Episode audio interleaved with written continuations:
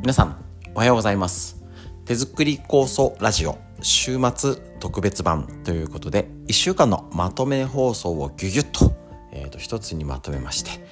フリーの話月下水木金。脳のこと月下水木金ですね、えーと、まとめたやつを1時間半とかも長くダラダラありますのでえーと、家事しながら何か作業しながら適当に BGM 感覚でお聴きください。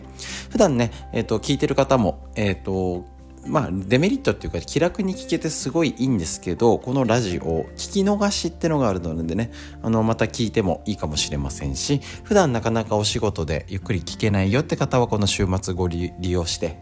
ゆっくり聞いてみてください意外とためになる話載っておりますのででぜひぜひあのー、いつも言っております脳のアウトプット。前頭葉を活性化するためにはあこれを面白いとかあそうなんだっていうようなことがへえってのがありましたら友達や家族に、ね、こういう風になってねっていう知ってたっていうのをぜひアウトプットしてみてください。そこまでするとね結構ね、あのー、脳の活性化になりますのでこんな時代ですからねどんどん脳をシャキッと元気にしていつまでも元気でいられるようにぜひこのラジオを利用して活用してみてください。それでは1週間のまとめ放送をどうぞ。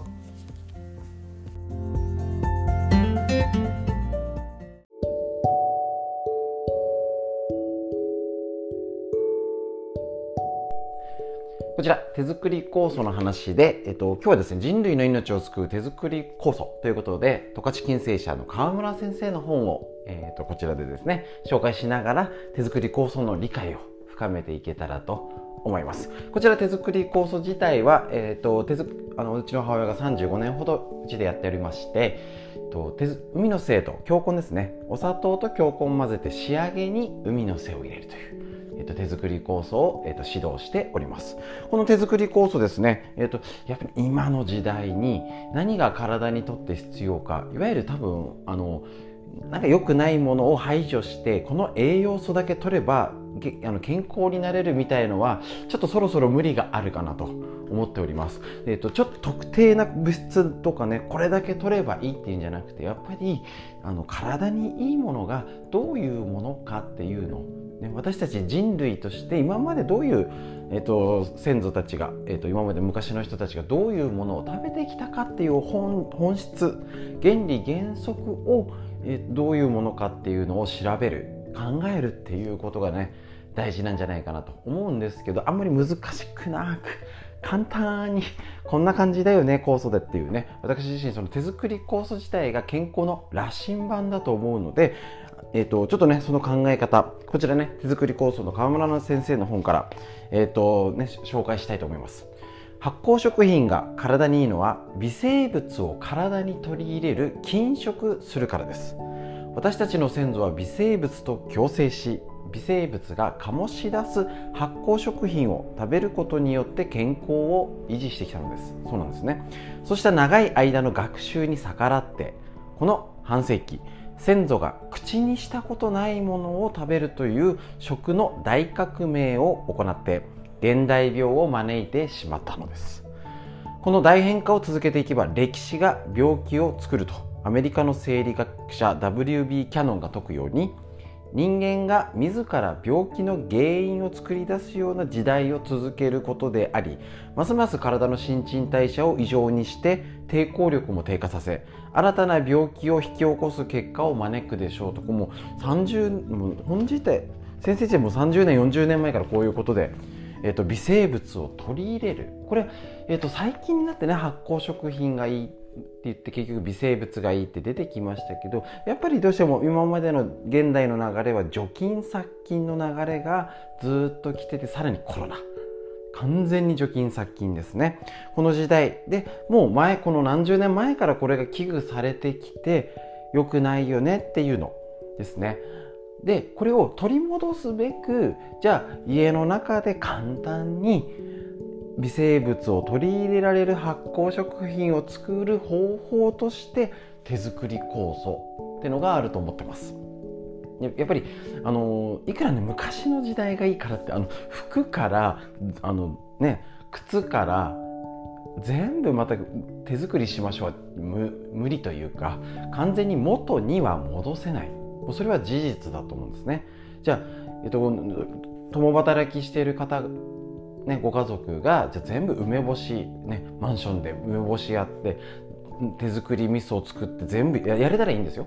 やれたらベストなんでしょうけどそれを全部取り戻そうっていうのはちょっと難しい。であくまで家庭で手軽に作るっていうこと。もともとはこの川村先生自身がご自身の病気肝炎ですね。治すために自分の体にいいものをえーと、探して突き詰めてたらもともとねこういう仕事してなかったので突き詰めて自分で開発した酵素なんですね。そうするとここですね。今ね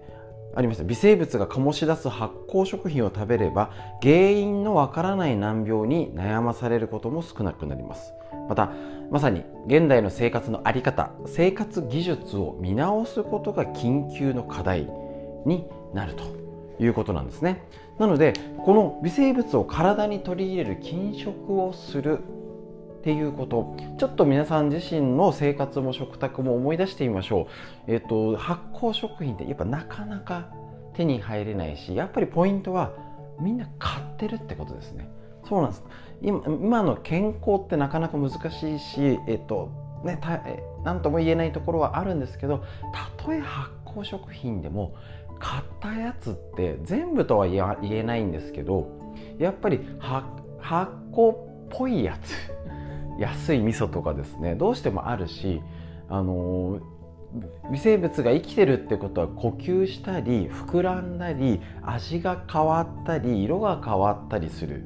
大前提ですよね。生き物ですので。だけどそれって販売ができないようになっちゃってるしもちろん流通とかいろんな問題があるんですけどそうすると味が変わってね膨らんで匂いが変わってるものも別に絶対売ってないとは言えないんですけどいわゆる皆さんが口にする発酵食品和食がいいよねって選んでる中にやっぱり買っちゃったらこの生きてるね微生物を体に取り入れる菌食とはずれちゃうやつが出てくる。なかなかこの事実は知らなかった。皆さんも結構お子さんのためにとか家族の体のために和食を取り入れてお味噌ねとかって言ってやってね漬物かあの食べてます和食心がけてますって言って実際中身を聞くとお味噌も買ってたり。ですね。しょうがない。もうだって普通買うもんですし、ね、そあの漬物もなんかどれがいいかなって言って使っつけたやつを買う。っていうと実際の漬物は食べてるかもしれないんですけど今度菌食微生物を取り入れるにはちょっとねなってないんですよね。それをこの手作り酵素羅針盤って言ってるのは自分の家で樽で手で混ぜる、ね、ここがやっぱり自分の微生物家の微生物、ね、常在菌を混ぜ込んでそれを培養して元に戻すっていうそれが昔やってた漬物の本質なのでね、そこをいかにできるかっていうのがやっぱりこの手作りこそ。是非ね手作りやってみましょう。もちろんこれいきなり発酵食品もねだから甘酒からも作るといいよとも言ってますけど例えばおむすびを手で握るとか浅漬け塩もみでもいいから手で揉むそういうことからでもいいかもしれません。その大事なことをこうやってね勉強していかないと健康そうなことをなんかなんとなくみんなやってることが頑張ってるのに結果に出てないっていうのはもしかしたらこういうのを取りこぼしちゃってるせいかもしれません。是非こちら手作り酵素ということで一緒に勉強していきましょう。手作り酵素の話以上です。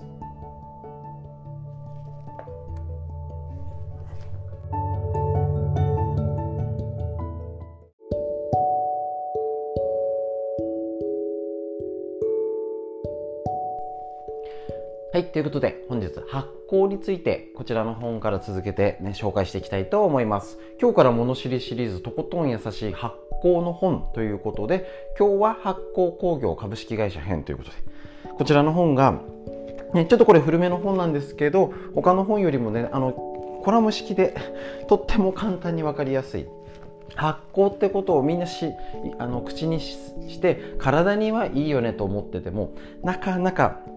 どうにいいよねっていうのを知りません。なので一緒に簡単にかいつまんでね勉強していきましょう。今日はこちら最初の「身近な発酵食品とは何かな?」っていう本。なるべく難しいことは避けて通りますので詳しい中身を知りたい方はこういうね是非本を確認してみてください。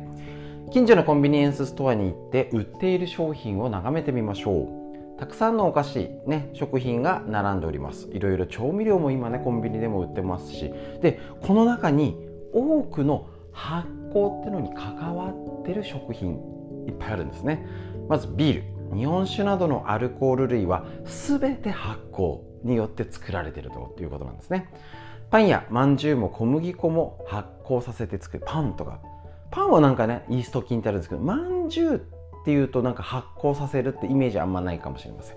ヨーグルトはは牛乳が発酵したもの。これはねもうねヨーグルト体にいいってなんて皆さん知ってますね。調味料に欠かせない醤油や味噌。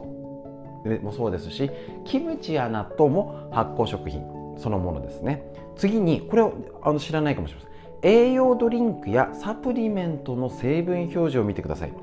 アルギニンとかバリンとかいったアミノ酸類。ですね。ビタミン C のようなビタミン類が表示されています。もう今ね表示義務があっていろんなものにも載ってますね。カップ麺やお弁当のラベルにアミノ酸等という表示があります。これらアミノ酸やビタミン類の多くは発酵で作られてるってことなんですね。これこれもあんま知られてないですね。さらにジュースなどの表示加糖、えっと、と加糖液糖という表示なものがあります。ジュースやお菓子に欠かせないこうした甘みも発酵の応用技術によって作られていますもちろんこれちょっとね、えーと、良くないんじゃないって言ってるものもあるんですけどちょっとそういうあくまでこういう食品とかそういうものが発酵っていうのに関わりがあるよっていう知識でぜひ聞いてみてください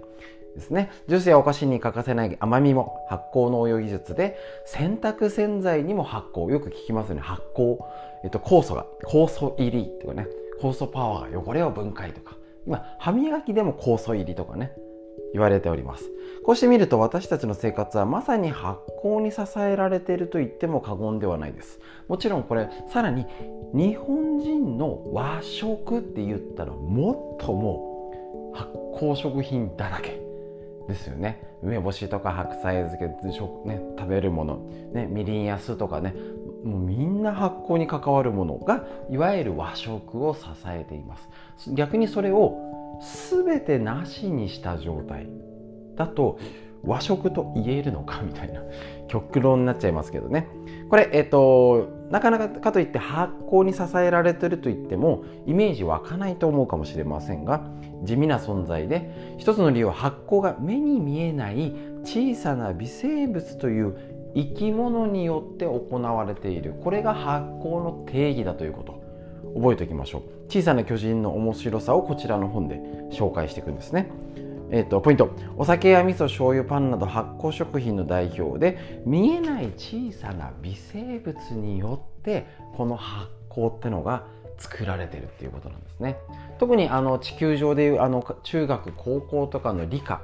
で出てくるやつですね。生物のえー、と範囲ですけど結局動物ですね。がって、えーとそうえーと、動物ですね。に草を食べて肉肉食動物とかね昆虫とかありますけど結局その地球上の生物でいうと小さな微生物が、えーと腐敗物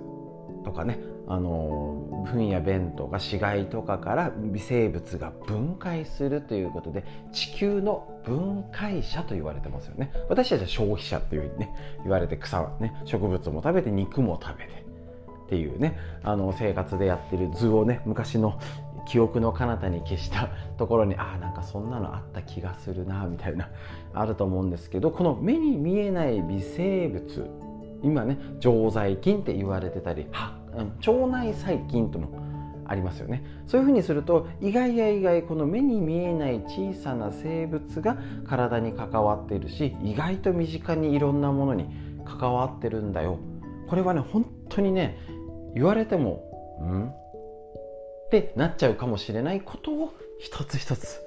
そんなことやってんだそんなに発酵ってすごいんだっていうことをぜひ勉強しておくとこれからの時代コロナを経て私たちが体にいいものっていうものを考えるきっかけになると確信しておりますので難しくない範囲でゆるーく勉強していきましょう。今日この辺で発酵の話以上です。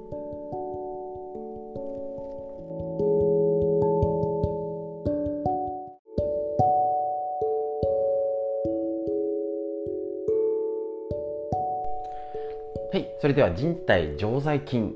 についてこちらについて勉強していきたいと思います。参考本人体常在菌の話美人は菌で作られるということで青木昇先生の集英写真書よりこちらの本の中身を参考に人体常在菌とは何かを勉強していきたいと思います。こちら、えっと、裏のところにあるんですけれど人の体の至る所に菌の侵略からあなたを守る防衛軍がいます。この本はそんな皮膚常在菌のお話です。ということなんですね。なんか菌っ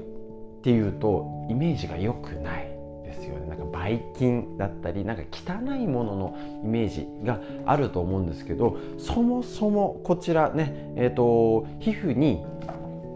67センチ層ですかね。こちらをあのスポイトで空気を取ってシャーレーで培養するともうあの微生物増やせるんですね。いやいっぱい菌がいる状態。皮膚の目に見えないんですけど。っていうのが体を守ってくれるし免疫とか病気アレルギーとかにも関わったり。はたまた皆さん気になる美容にも関わるってことなんですね。そうするとその、ね、聞いたことあるのは腸内細菌とか。だと思うんですけどどうしても目に見えないから菌特にあの現代社会になって抗菌グッズが売られてたりあの清潔汚いもの。もちろんあの汚れはねとかね腐敗してるものが全ていいって意味ではなくて体はそういう目に見えない微生物に守られて生活してるよ健康を保ってるよってことなんですね。ある実験では、えっと、無菌状態で育てたマウスは早死にしちゃうってデータもあるのを本で見たことあります。それぐらい無菌要は菌がゼロにする方向って良くないんです。ですね。日常生活においては。もちろん例外病気になった方とかその無菌状態じゃないと健康を守れないなんていう特殊な病気の方もいらっしゃるんですけど私たちあくまで日常生活においてです。ですね。で菌の、ね、皮膚にもいるし体をその守ってくれるのがこのコロナでさらにこんな除菌先私自身もこんなにあの手洗いあのアルコールでってね仕事上しなきゃいけなくてやってますけれどほとんどの人ね皆さんほとんどが多分人類史上こんなに除菌殺菌したことないよっていうぐらい今の日常してるんですね。でもともとこちら美人は菌で作られるだったりこの常在菌っていうのが守ってくれてるですね。でここ初めにもあるんですけどあなたが健康と美容のために良かれと思ってしまっていることが常在菌に悪影響を与えていないだろうか。そんなことの観点で見ることないと思うんですよ。もうねあのコロナにならないために風邪ひかねあのコロナだけじゃなくて子育てしたりとかノロウイルスとかも怖いですよね。あちらはねあのアルコールが効かないので次亜塩素酸とか他のを使うんですけど、ね、体むしろ体をウイルスや雑菌その感染から守るために清潔にしなきゃ除菌しなきゃってのがもうだいぶ刷り込まれちゃってますよね。だからそれは良くないよってことなんですよ。ね、その何に良くないの？この皮膚にいる常在菌微生物に良くないよってことがこちら本書を通じてね一貫してあります。ちょっとねぜ、えーとざっくり見ると健康と美容についてですね。健康。美容、ね、この美容においても常在菌ですねが関わってくるよってことなんですね。であと腸内細菌を育ててくれてるよ。常在菌ってこれ、えー、と聞いたことありますよね、えーと、善玉菌悪玉菌。これのまだね、えーと、分かりやすいかもしれません。で皮膚常在菌ですね。これ黄色ブドウ球菌とかアトピーとか皮膚に関わる肌のバリアについてですね。これがねあらアルコールでやりすぎるとガチガチだって手が荒れるじゃないですか。って言われたら何が荒れるのかっていうと常在菌が荒れるんです。そうつながるとあそうだよね手洗いすぎてみんな肌カサカサになってるじゃんっていうとちょっとイメージがつかむかなとでこの場合ねあの育菌っていう不思議な言い方してるんですけどね結局ストレスとか睡眠不足健康に関してこれって、えっと、菌を育てて要は体に守ってくれる菌ガードマンを育てようっていう観点で菌を育てるって見方してるんですよ。誰もしたことない。そんなね思ったこともないようなことから健康をえーと、守るっていうやり方。すると今までただなんとなくねあの結局何か本見てもなんかあの規則正しい生活しましょう。なんか適度に運動してストレスを溜め込まないようにして夜よく寝ましょう。って大体みんなもう気をつけてる人知っているんですよ。病気になった方とか、えー、となんかね子供子供が病気でとか今なんか手術したりとかして再発とかもっと健康になんかなれることないかなって探した時に大体そこでぶち当たっちゃうんです。もうそこそこ悪い食事してね。もともと悪い食事してる方は気をつけましょう。それだけでも全然違います。だけどそこそこの人はもうある程度ねわそう悪い食事っていうかまあねあの3食コンビニっていうんじゃなくてそこそこ食事気をつけてそこそこの生活しててなんかまだ足りないを感じていたりもうちょっと健康になるために何が必要なんだろうって言った時にだ誰も考えたことないというかちょっと狙いを変えてこれ西洋医学的にはちょっと異なる視点にはなるかもしれませんけど民間療法として家でケアするポイントとしてこの常在菌ですね。美容腸内細菌、ね、免疫や病気について学ぶきっかけになると思いますのでちょっとずつ解説。ね、慣れてね聞き慣れないんで慣れていく感じでちょっとずつ別に私も専門家じゃないのでちょっとずつ慣れる感じで一緒に勉強していきましょう。皮膚人体常在菌のお話でした。以上です。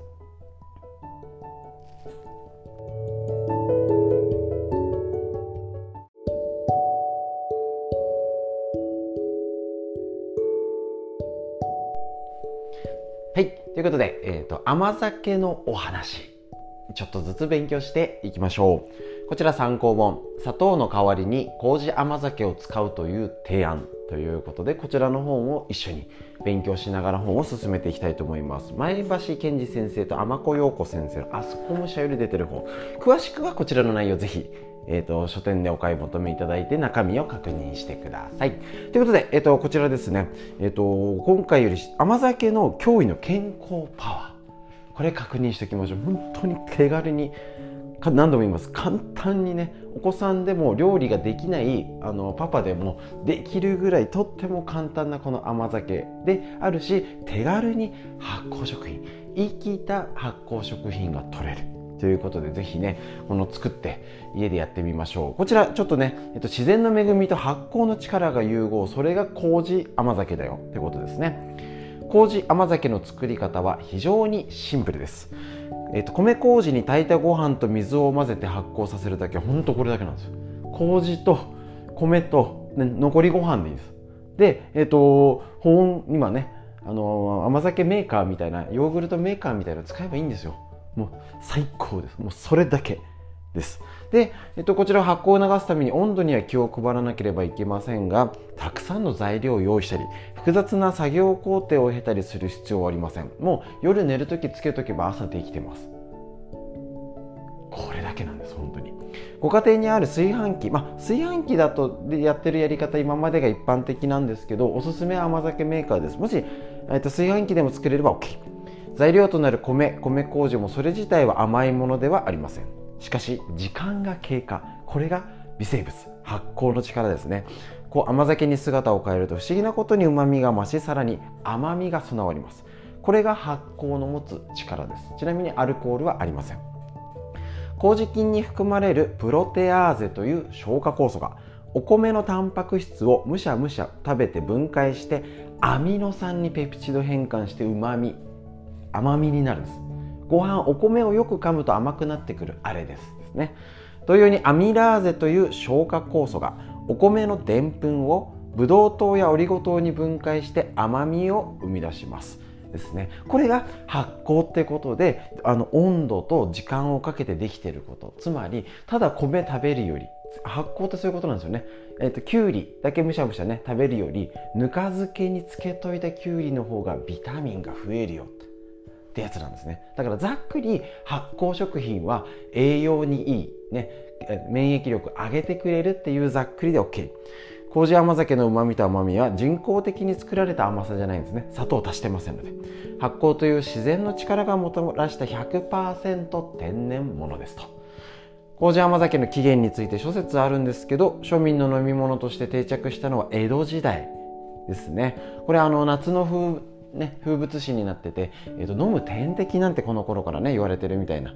このこの時に点滴とは言われてないんですけど、えーと、それぐらい栄養があるものとして夏バテ予防に使われてたということなんですね。現在は砂糖が安く手に入るようになったため常識は変わりましたが、えーと砂糖だとねあの糖尿病とかそういう心配とかがあるんですけど、まあ、ただ砂糖をねバクバク食べてるわけじゃないとは思うんですけど同じ甘みをつけるなら健康効果もセットで取られる。うまみ甘みも含めた甘さ。天然成分。でこちらの本で何がいいかっていうと砂糖の代わりに甘酒使えばって言ってるんですよ。面白いですよね。だから砂糖を入れる甘みにスプーン1杯に対しては甘酒1杯入れると甘みうまみが加わっていろんな栄養価。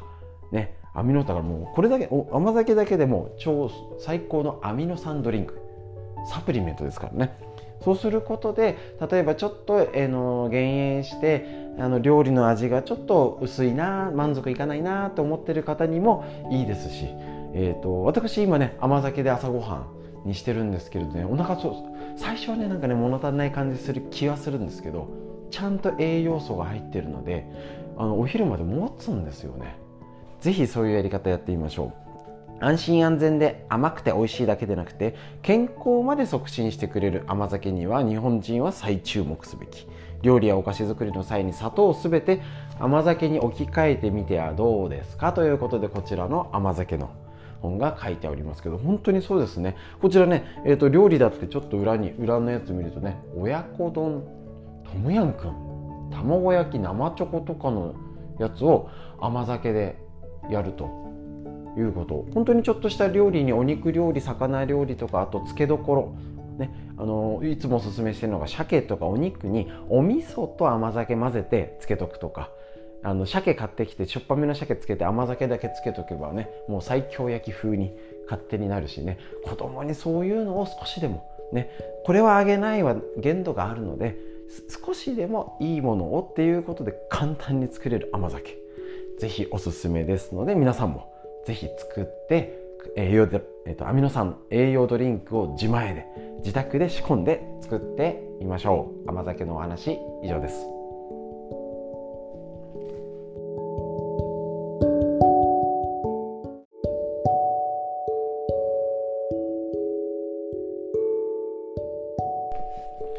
はい、それではこちら、ウイルスに負けない腸を元気にする新常識、監修弁野よしみ先生の宝島シャムックより腸のこと勉強していきましょう。腸内環境が大事、免疫力に今とっても必要なこと、腸のこと。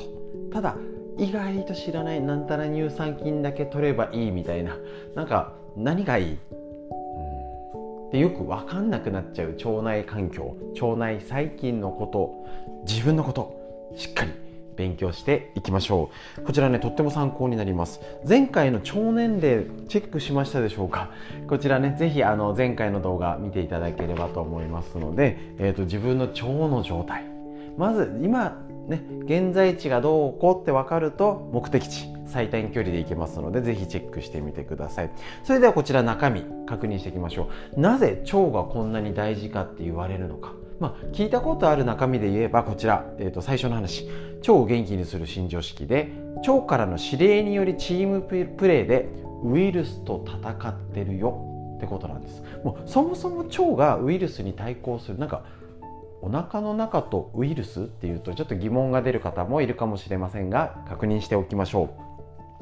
免疫機能とは体内に侵入してくるウイルスや病原体など異物を排除する防御システムのこと。でその7割システムの7割が腸に集中してるってことなんですね。腸は体の内側でありながら食べ物食べ物を通して外とつながっているためさっきイメージが湧かないって言ったらここ。常に外敵から身を守る中なんだけど外ってことなんですね。免疫機能はさまざまな種類の免疫細胞の連携によって働きます。中心は白血球ですね。まあいろいろ名前はね覚えなくて大丈夫ですけど、えーと、異物を侵入した見張り役がいたり攻撃の作戦を立てる司令塔がいたり武器を調達するのがいたりチームプレーで戦ってるってこなんですね。これもなかなか知らないんですよね。まあ参考程度に異物の侵入の見張り役は樹状細胞。攻撃の作戦を立てるのがヘルパー T 細胞。武器を調達するのが B 細胞なんかね働く細胞とかで見てる方はね聞いたことあったりとかね。なんかテレビの解説とかでなんかちらほらね NK 細胞とかなんかいろいろねあのー、聞いたことあるかと思います。異物が侵入した時の攻撃は2段構え。これ免疫に大事です、えーとまずはフットワークが軽い自然免疫が働きます。手強い敵の場合は後後から後発部隊の獲得免疫が参戦しえーと、対抗するんですねまた獲得免疫は自己と非自己の区別をしっかりつけ、ね、要は自分を攻撃しないようにして外敵こいつ知らねえぞっていうね見知らぬやつだやっつけろみたいなねそういうのを見て、えーと侵入者だけを攻撃する能力が備わっているということなんです。この機能がうまく働かない時に免疫が暴走して自己を攻撃。要は侵入者と自分を分かんなくなっちゃって自分を攻撃するっていうのがいわゆる自己免疫疾患って聞いたことあるかもしれないんですけどリウマチだったり膠原病ですね。バセドウ病などそういう潰瘍性大腸炎。そこにつながってくるんですよ。だから結構ねこの腸の免疫のことって大事なんですけど難しくなりやすいんでね。ざっくりで大丈夫です、ね、腸内細菌は体内微生物ですから非自己なので免疫細胞から攻撃されるそうですが本当そうなんですよね。悪玉菌は攻撃しても善玉菌は攻撃しないって特徴があるんです。面白いですね。腸内細菌は免疫細胞に刺激を与えて活性化させたり免疫機能が暴走した時に正常化に関与したりする。いわば免疫機能の応援団ということなんですね。なのでこちらとっても大事な免疫力ねえーと、について腸が何で大事なのっていうことがこれを読んであだから腸大事なんだ。っていうともちろん便の調子もそうだし免疫って言ってちゃちゃんと食事を気をつけようって言ってなんとなくねみんな分かってますよねそれはね。ちゃんと食事をきっちり食べなかったら体できないよねは分かるってなんとなく分かってることとあだから免疫ちゃんとしなきゃなんだ。ね仕事でね共働きだなんだ忙しいとねどうしてもねあの適当に済ませがちな食事も全部この免疫に関わってるって考えたらここは手抜くけどここは頑張ろうっていうふうにちゃんとなると思います。しっかり腸のことこうやって少しずつ勉強して免疫力これからね、えーと、アフターコロナの時代に向けて体を元気にする家族を守るための方法を一緒に勉強していきましょう。本日の腸の話以上です。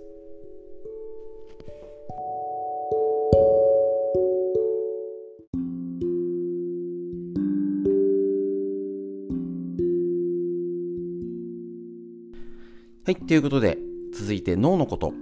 こちら参考本40歳から始める脳の老化を防ぐ習慣和田秀樹先生のディスカバー形式よりお届けしておりまして、こちらですね、もうね、40代から50代、働き盛り、子育て世代が自律神経狂わずに、うつに負けないために、どう頑張ろうということのヒントと、60代、70代、老化の分かれ道。ぜひ、えっ、ー、とね、どんどんボケて、ね、くたびれていっちゃうのか、ね、上手に、ね、そこそこで上手に年を重ねていけいけるのか。今やるべきこと整理しておきましょう。その本にはこれが一番最適。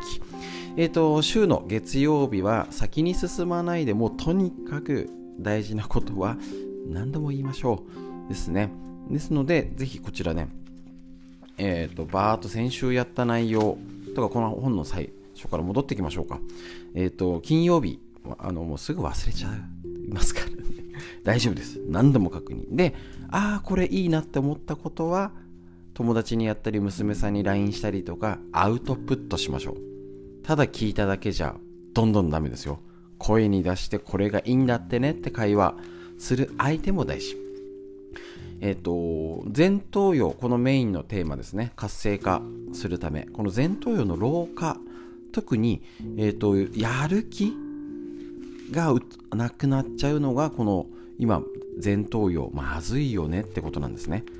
どういうことかっていうと、結局、え、ー、と、いきなりね、明日、えっ、と、旦那の顔がわかんなくなっちゃう、お前は誰だみたいなことになるわけじゃないじゃないですか。急に60歳過ぎだから。で、えー、といきなりもう歩けない寝たきりですもほぼないんですよ70でも9割ぐらいがいきなり寝たきりもないんですよねだけど衰えているところそれが前頭葉。これがこの本のテーマ。ポイントです。でそれが主にどこなの？動ける動けるしえっ、ー、とね誰だか分かんなくなっちゃう。あれこれそれは増えますよ。ね記憶力は落ちるけどじゃあどこが衰えてるの？感情です。これはよだからこの本40歳からもう私私の世代から感情の老化が始まってでこの老化が脳から始まり感情から老化するって言われている理由なんですね。この前頭葉をあの元気にねするために要は全体の老化を遅らせるためにこの前頭葉を活性化する。これがメインのテーマです。だからあのいきなりなんかね脳トレとかゲームしたりとかって言ってもダメですからね。この本ね本当に大事なことをねこれやってねってことを75個も教えてくれる。素晴らしいですのでぜひぜひ前頭葉をボケないために。それがもうえっ、ー、とですねバーッと紹介もうねえっ、ー、としました。先々週の内容も含むんですけどあれこれそれを使わない。使っちゃってますよね。もうなんかね、うちら使ってるような気がします。だからダメなんじゃなくて、思い出すまで待ちましょう。ね、この前頭葉。特に意欲と感情。だから、例えば今コロナで、なんか増えてるよね。じゃあ、ね、出かけるのやめとこっか。しょうがないですよね。だけど、これであったかく、今寒いですから、無理しない。ね、相手に誘う相手もね、なんかねってなるじゃないですか。だけど、例えば、春になってとかもうちょっと減ってきたりじゃあ5類になったよとかもういろいろ OK になったって時になんか旅行がやいっか。ダメですからね。じゃんじゃん行きましょう。出かけられるとこ出かけたり食べに行ったりとかね。もう経済が回んないですからね。ですしその気持ちね行くか行かないかじゃなくて計画を立てるのは無料です。実際に行くか行かないかまではねいろいろ問題があったりとかね、相手方とか家族の問題とか急にね、あの体調悪くなっちゃったとか、いろんな条件があるから無理にしても行こうとする努力は今日できます。ネットで温泉どこがいいかなとか、あ、テレビの特集でやって、あ、なんかここいいよねとかって言って言うのは今日から明日からコロナ中でもね、あの自粛中でも体調が悪いしなとかって言ってる時でも妄想はできます。やりましょう、ね、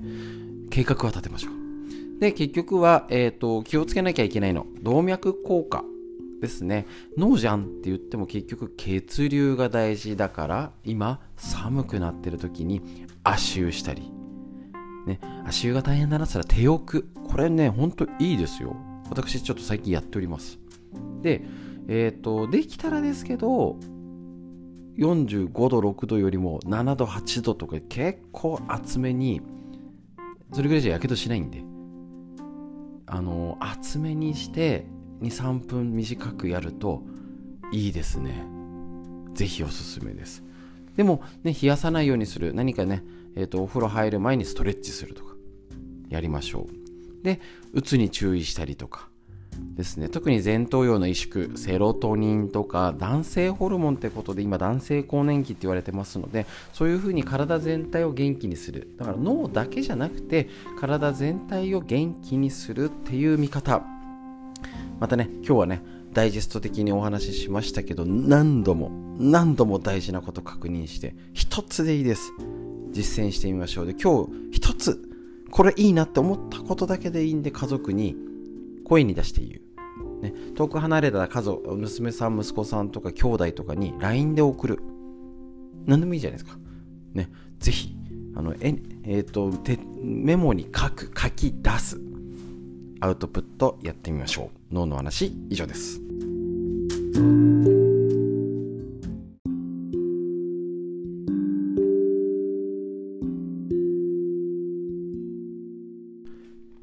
続いて脳を元気にするこちらのコーナーからですね、えっと、40歳から始める脳の老化を防ぐ習慣和田秀樹先生のディスカバー形修理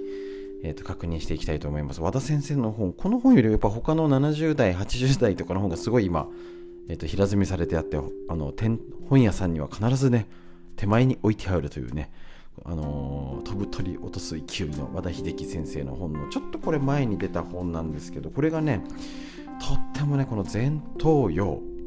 ね、今必要なことがね凝縮されているのでもちろんあの老化のとか、えーと、70代80代っていう方の本もね、えーと、気になった方はぜひチェックしてみてください。ただこちらの本ではもう実践例を紹介していきます。えーと、こちら脳を元気に40代50代、えーと働き盛り子育て世代がうつとか自律神経に負けないために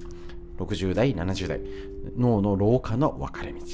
この時にどんどんボケてっちゃうのか元気で年を重ねられるかの境目。そこにやること。そのためにやること。これを実践例を紹介するのがこちら。前頭葉を活性化するっていうのがこの本のメインテーマ。今日のページ。わからないことは素直に尋ねる。年を取ると無口になりそれが老化を加速させるのであれば。その無口を改善させるのがアンチエイジングの最も手っ取り早い方法です。本当にねあのねおしゃべりな人はね元気って勝手に思い思い込んでます。当てはまりませんか？なんでそんなことまで知ってんの？あっちこっち行ってるあのあそこの店美味しいよねとかって言ってる方はねほぼほぼ元気です。本当に。えーとま、もともすでに無口になっている方にはそれは難しいと思われるかもしれません。お一人でね生活してるとまた違いますけどではなぜ難しいのでしょうか？無口になったのは脳のインデックス機能要検索機能が衰えて記憶が曖昧になったり思い出さ出せなくなったりしたためあるいは人と話すと自分も知らないことがたくさん出てきて話題についていけなくなったりとかっていう風になるとなんかニコニコ笑なんかしてるけど聞いてるんだか聞いてないんだかみたいな方ってまあまあ一定数は出ちゃうかなと。しかも年を取ってはつらつとしている人というのは自分の知らないことや知りたいことがあると素直にわからないから教えてほしい。本当そうなんですよ。7080でも元気な方はもうどんどん新しいこと挑戦してスマホなもう確実に使いこなしてますよね。知らないことも多いんですよ。全部知ってるわけじゃない。全部できるんじゃないんです。わかんないけどとにかくやってみよう精神なんです。逆にわからないからやめようっていうと脳は衰えてきます。自分なりの経験や実績を積んできた人ほど積極的に質問し教えを請います。まさしくそう。えっ、ー、と松下幸之助氏。ね、経営の神様ですね。晩年になっても自分にはわからないことがあれば初歩的なことでも自分の孫ほどの年齢の技術者や研究者に徹底的に聞いたと言います。こんなことを言ったらこんなこともわからなかったらこんなことを聞いたら恥ずかしい。もう無駄な無駄な一見ですねこれね。そんなプライドプライドを捨て去ってわからないことがあったら聞けばいいという気持ちでとにかく人と話してみること。これが出力系脳の前頭葉を元気にする。であの例えばスマホを一つ取ったってあのドコモショップとか専門店行けば教えてくれるしねあのそういうなんとか教室パソコン教室みたいのだったり例えばあの今ね、えっと、市役所でマイナンバーの申請するんでもこのそれを補助する窓口とかねど充実してるかは分かんないにしても明らかにそういうことを聞ける場って増えてるはずなんですよ。ね、もちろんそれを発揮できないとねなんかみんななんかスマホで決済あたふたしてるなんて人ももちろんいるんですけどちゃんと聞く場をね探すし元気な人はどんどんそれをねもう惜しげもなく活用してます。ずけずけ聞いて。ね。それがね秘訣です。ぜひ脳を元気に活性化しましょう、ね、これも40代50代ぐらいでもまさしくそう。わからないことは聞きましょう。脳の話以上です。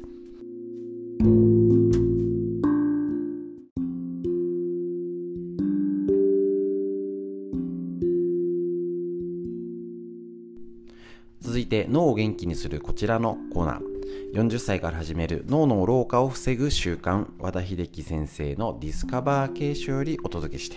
一緒に脳のこと勉強していきましょう。40代50代働き盛りは仕事に子育てに頑張れる。うつや自律神経狂わない。頑張ろうってことと60代70代。これからねあの老いの分かれ道。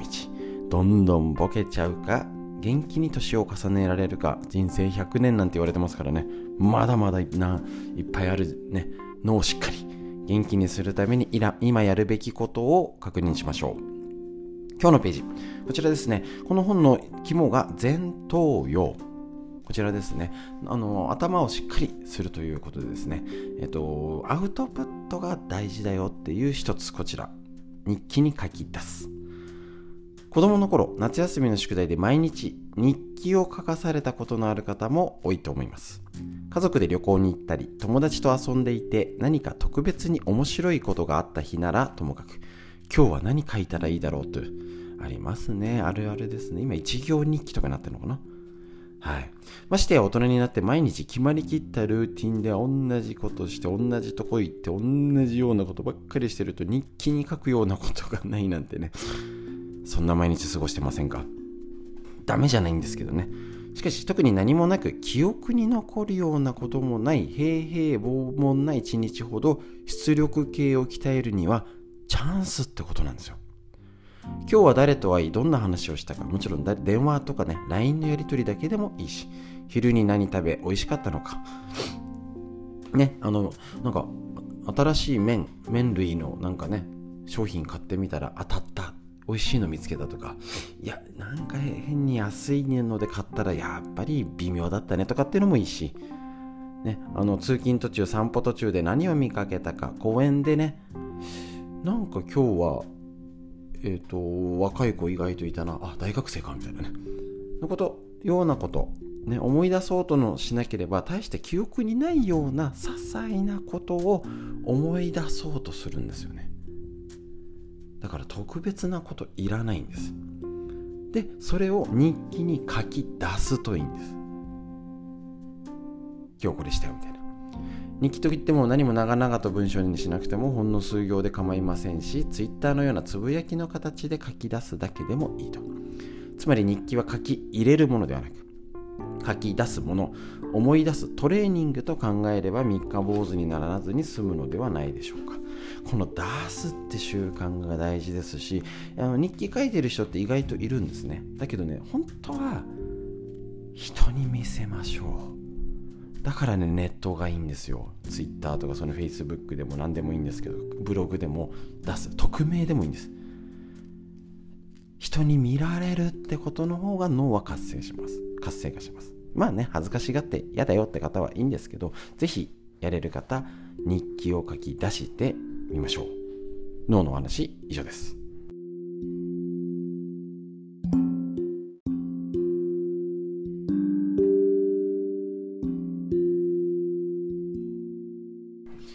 続いて脳のこと。40歳から始める脳の老化を防ぐ習慣。和田秀樹先生のディスカバー継承よりお届けして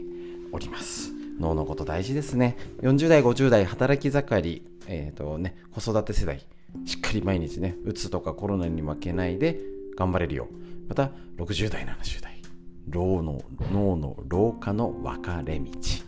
どんどんボケちゃうのかまだまだ元気でシャキッと頑張れるのか。ぜひそのための脳のこと一緒に勉強して実践していきましょう。その実践例をどんどん紹介。今日は、えっと、こちら。ブログやフェイスブックを始める。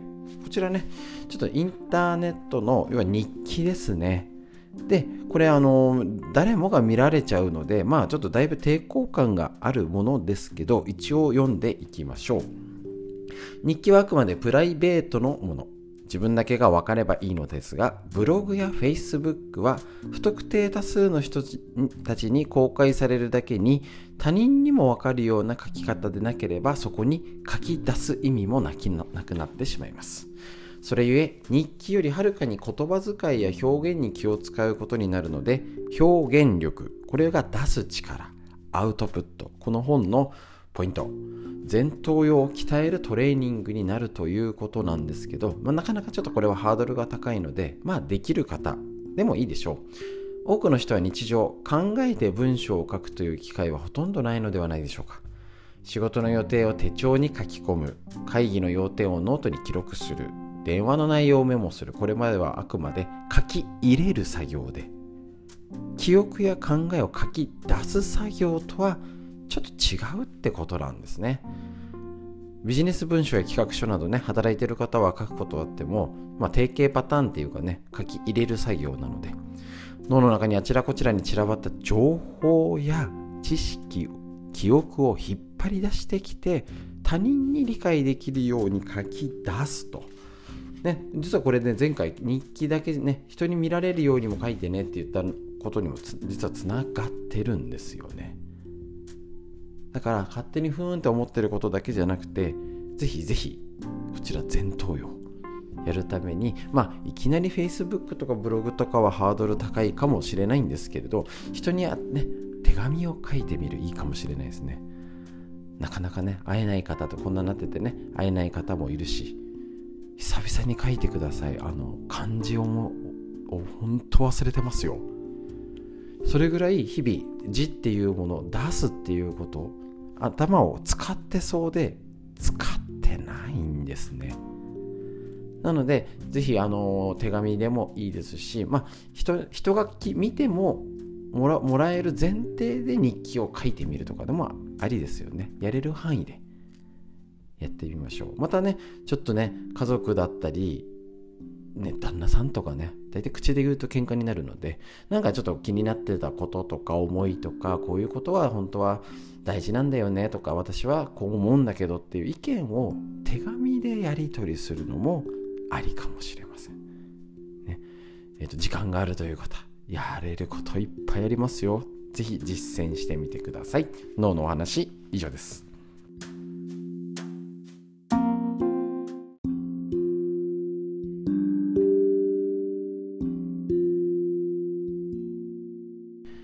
いて脳のこと参考本。40歳から始める脳の老化を防ぐ習慣和田秀樹先生のディスカバー形修理。こちらですね、えーと、紹介して脳のこと。40代50代働き盛り、ね、子育て世代が頑張ってうつとかね自律神経に負けないように。また60代70代ボケの分かれ道。どんどんボケちゃうか、ね、元気で年を重ねられるか。あなたの脳次第です。そんな、えっと、元気になるための実践方法をこちらもうねいっぱいあって二回り目になりますけどね。もういいことだらけですのでぜひ紹介して実践して人に教えてみてください。こちら新しい人と知り合う。ちょっと今ねコロナ期間中でえっ、とまあいきなりできるわけではないんですけど大事なことです。前日のブログや Facebook の効用は表現力。出す力にとどまりません。あなたが書き出した内容に対して共感を持った人それが有益情報として役に立ったという人時には意義ありと反論してくる見知らぬ人からのリアクションが受けるのがこのネットのブログとかなんですね。そのようなもしブログや Facebook に書き出さなければ知ることなかった人たちとのつながりができネットワークが生まれるのです。今このコミュニティがすごい重要視されております。全く知らないっていうと難しいですけど、ね、全く知らないから、まあ、あの例えばこちらの OCL ストレッチのライライブ配信とかでもね皆さん匿名でやってますけどなんかまあコースやってる人も多いんですけどいつもやってて同じことしてるとなんかもう知り合いみたいな感じになってますよね。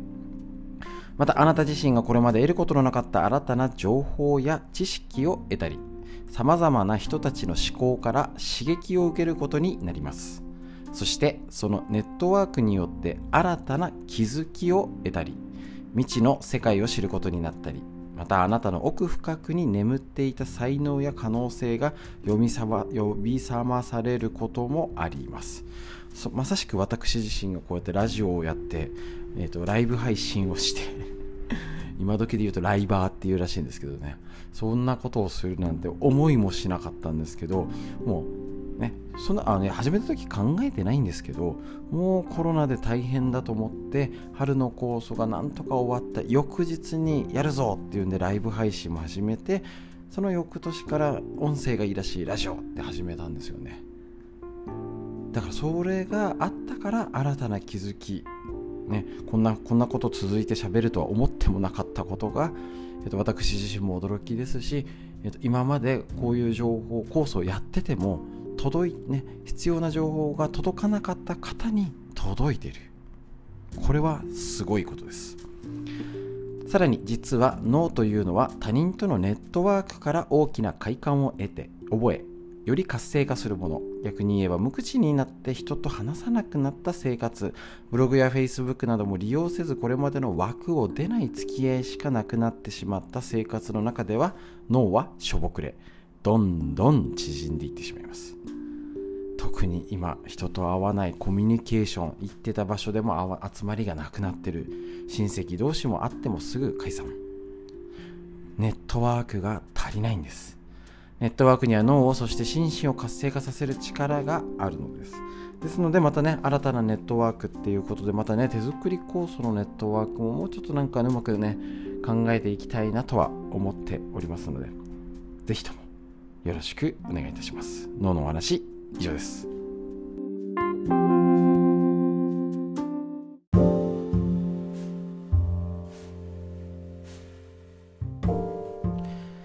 続いて、えっと、みんな知りたい東洋医学の知恵。こちら、緑薬品漢方堂の毎日漢方。体と心をいたわる365のコツ桜井大輔先生の夏目社よりお届けしたいと思います。こちらですね、えっ、と、今日のページ、1月23日で土日版はぜひね、えっ、ー、と、お買い求めいただいて本を見てみてください。えっ、ー、と、じらす感じになっちゃいますけどね、ご自分で確認しましょう。今日、1月23日、もう新年明けて3週間経っちゃってます。早いですね。こちら今日のテーマは、風は風が悪さすることで現れる症状です。一般的に風邪と呼ばれる症状は自然現象の一つである風邪、ね、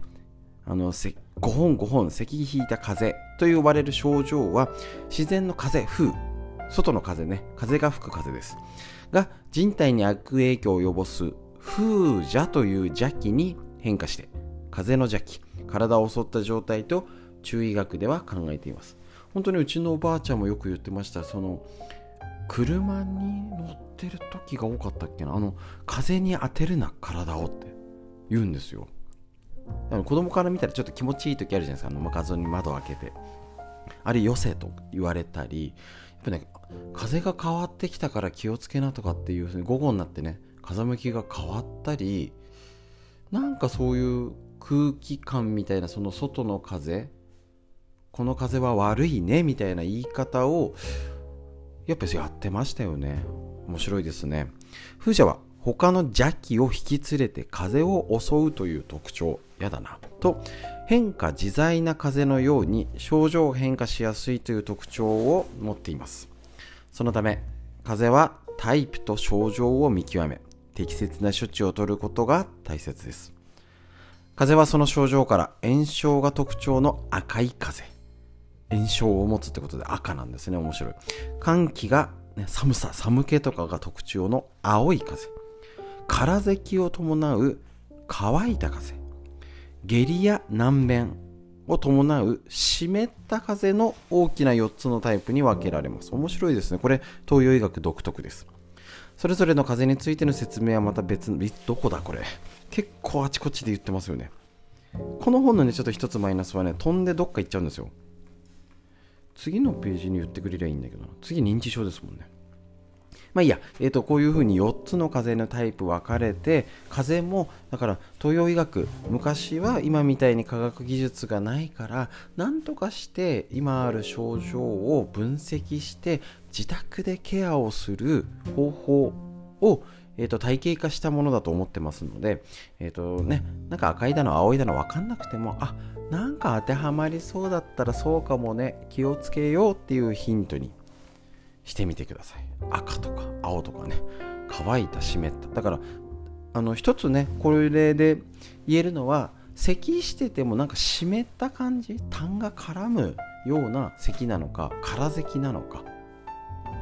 ね下痢とかを伴うのかとかっていう体の見方を一つしとくだけでも風邪っていうのが違う対処ができるってことですね。昔の知恵素晴らしいです。という学の知恵以上です。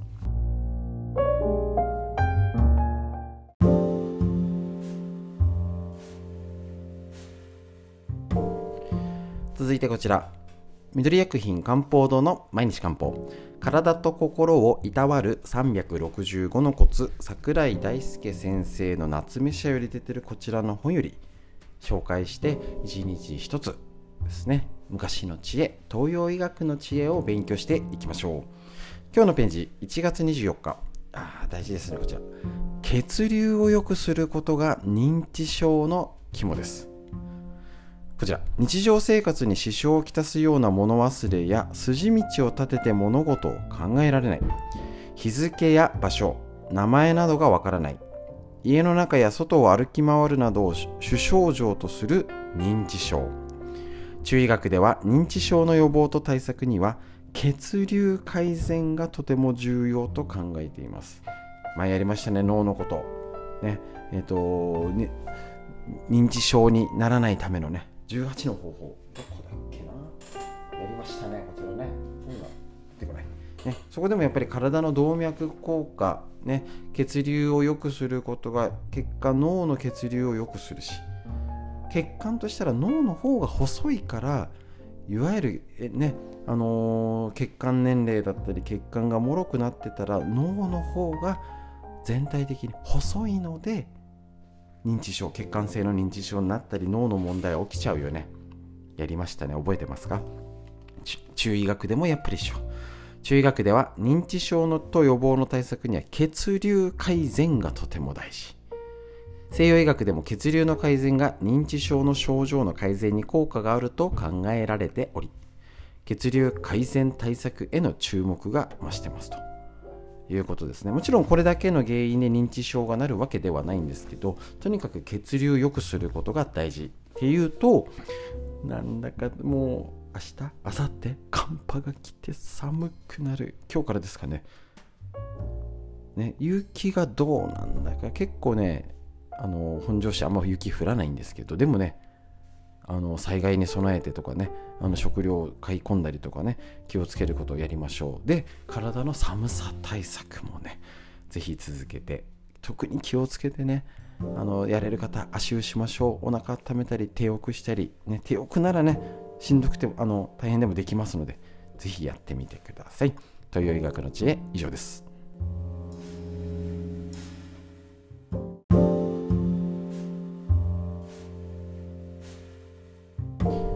いてみんな知りたい東洋医学の知恵。こちら参考本。緑薬品漢方堂の毎日漢方。体と心をいたわる365のコツ。桜井大輔先生の夏目社よりお届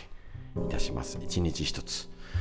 ねあの寒い。もう大寒波ということで皆さんのところいかがでしょうかね？雪が降んないといいですしね。なんかね災害レベルの、えーと、雪だったりねいろんなこと水道管がとかねなんか断水だ停電にならないことを祈っております。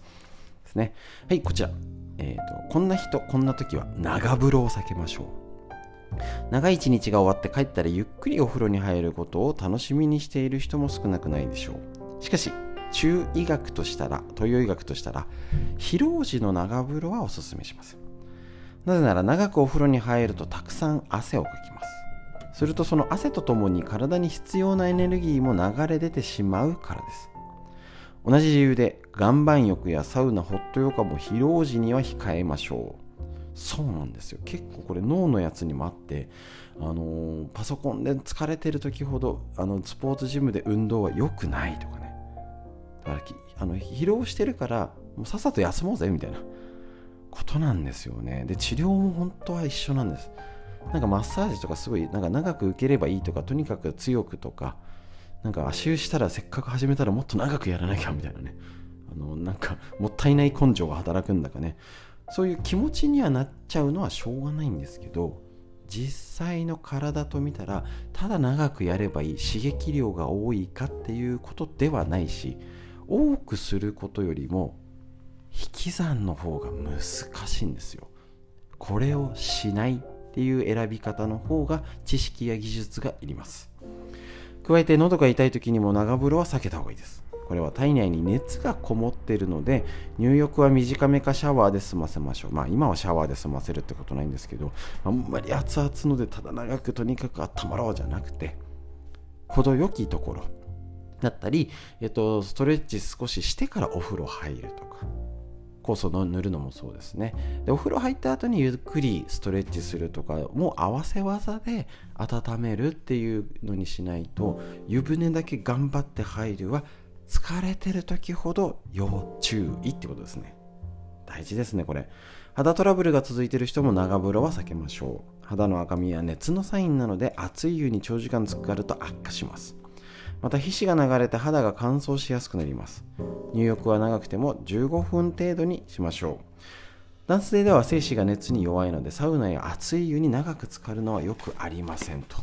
なんか今ねサウナがブームらしくて私あんまりサウナ得意じゃないので何にも興味がないんですけれどもなんか整えるっていうのでね人気らしいんですけど本当に気をつけてください。あれだけ暑いのに入って水風呂って、えー、と血圧とかまずいんで無理に入らないでください。水風呂である必要はありませんので。ですよね。気をつけてやってみてください。ただなるべくね楽しみながらできるように工夫する、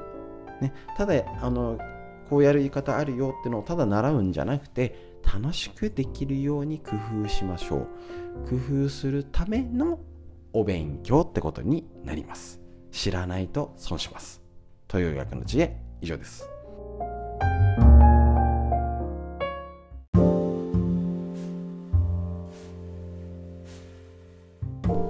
続いてこちら。東洋医学の知恵。緑薬品漢方堂の毎日漢方。体と心をいたわる365のコツ。桜井大輔先生夏目社よりこちらから。1日1つ365個の先人の知恵をね凝縮された本でございます。今日はね甘酒ってことでねリンクしますね。まあねあのうちなんかでも手作り酵素ラジオとかチャットとかあの YouTube のですね紹介してますけどもいいものはいいんです。やっぱりね見てみましょう。昔からよく飲まれている甘酒ですが昨今注目が集まり飲む点滴や飲む美容液と称されています。そうなんですよ。腸内環境を良くして美容にいいんです。江戸時代には栄養ドリンク代わりに夏は冷やして冬は温めて一年中飲まれていたようです。材料のお米はエネルギーを補い胃腸の働きを良くし心を落ち着かせる力があるとされています。麹は消化を良くして下痢を止める胃腸薬として使われます。さらに酵素もたっぷりと含まれていて便秘にも血行血流にも美容にもいいとなったらもう飲むしかないと。材料はご飯水麹たったこれだけ。麹は良質のものでも 1kg1000 円とかそれぐらいですので素晴らしいコスパですと。で特にまたね芦沢家でお届けしているえっと麹の量は本当に少ないのでなんか逆にふんだんに使えますと。料理に使えるのを今ねあの YouTube チャンネルの方でいろいろ紹介してもらいますのでチェックしてみてください。ですね。でえっと一つだけ難点なのは完成までに半日まあ6時間7時間。まあ今えっ、と作り方はね簡単にあのヨーグルトメーカーみたいな甘酒メーカーみたいなのはありますので文明の利器頼りましょう。炊飯器とかであの上手にできるよって方もいるんですけどあの温度が結構高めなので少ない量には適さないんですよね。なんかよく失敗やっぱ炊飯器メーカーとか今あのなんかプシュって圧がね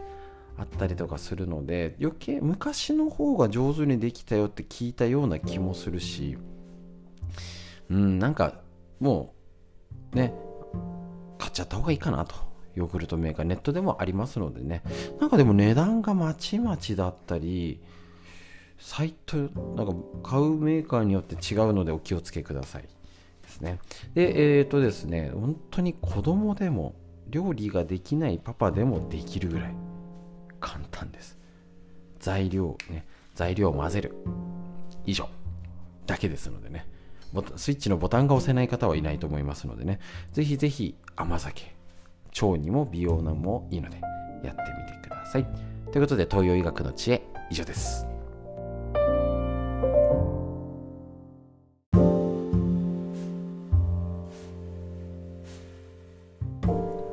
続いてみんな知りたい東洋医学の知恵。こちら参考本。緑薬品漢方堂の毎日漢方。体と心をいたわる365のコツ桜井大輔先生の夏目社よりお届けします。前回は本当に甘酒がリンクして